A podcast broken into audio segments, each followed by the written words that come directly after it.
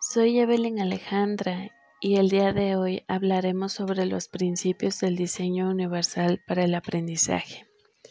El diseño universal para el aprendizaje es dirigido al desarrollo de estrategias y entornos de fácil acceso para las personas. Eh, estamos hablando de una escuela inclusiva y la inclusión necesita tanto de una accesibilidad como un diseño universal, donde la accesibilidad universal menciona que el entorno es el discapacitante, que no hay un discapacitado, más bien hay entornos discapacitantes que limitan la participación del individuo.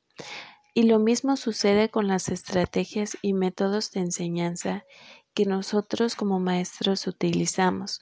Cuando los alumnos no acceden, no participan a nuestras estrategias, estamos limitando el desarrollo del aprendizaje del alumno, generando y haciendo de nuestra enseñanza una enseñanza limitante y desmotivadora.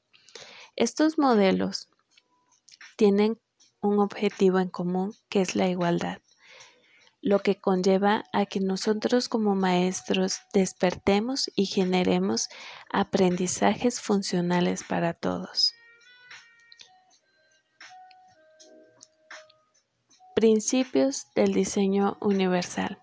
Son tres principios y todas es proporcionar, dar múltiples formas tanto de representación como formas de acción y expresión y la implicación del alumno.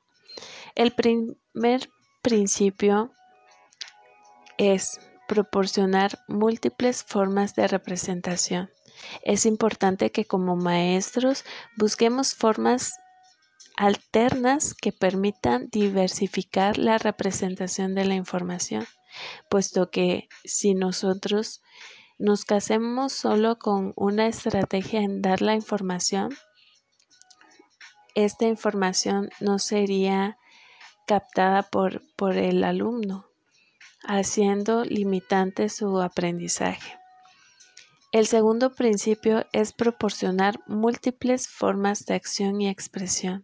Es necesario que como docentes proporcionemos diferentes opciones para llevar a cabo las tareas, el aprendizaje y la participación del alumno que ha alcanzado.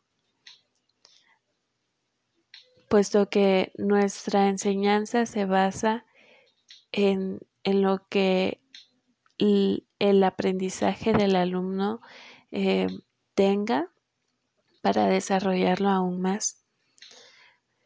Y el tercer principio es proporcionar múltiples formas de implicación. Es importante que como docentes demos opciones a variar o, variar nuestras dinámicas de modo que todos los, estudiantes puedan implicarse según sus preferencias. Como conclusión, quiero dar a conocer que como maestros Debemos tener alternativas que favorezcan el aprendizaje de los alumnos.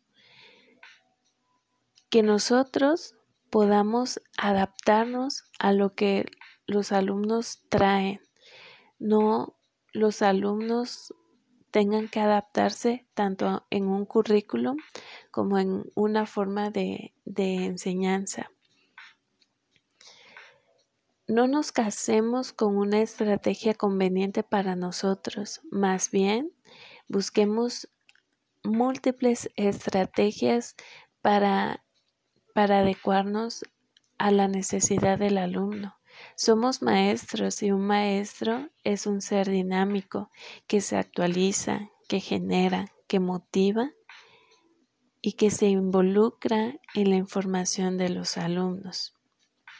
Soy Evelyn Alejandra Guillén Mendoza y esta fue mi participación sobre el diseño universal para el aprendizaje. Gracias.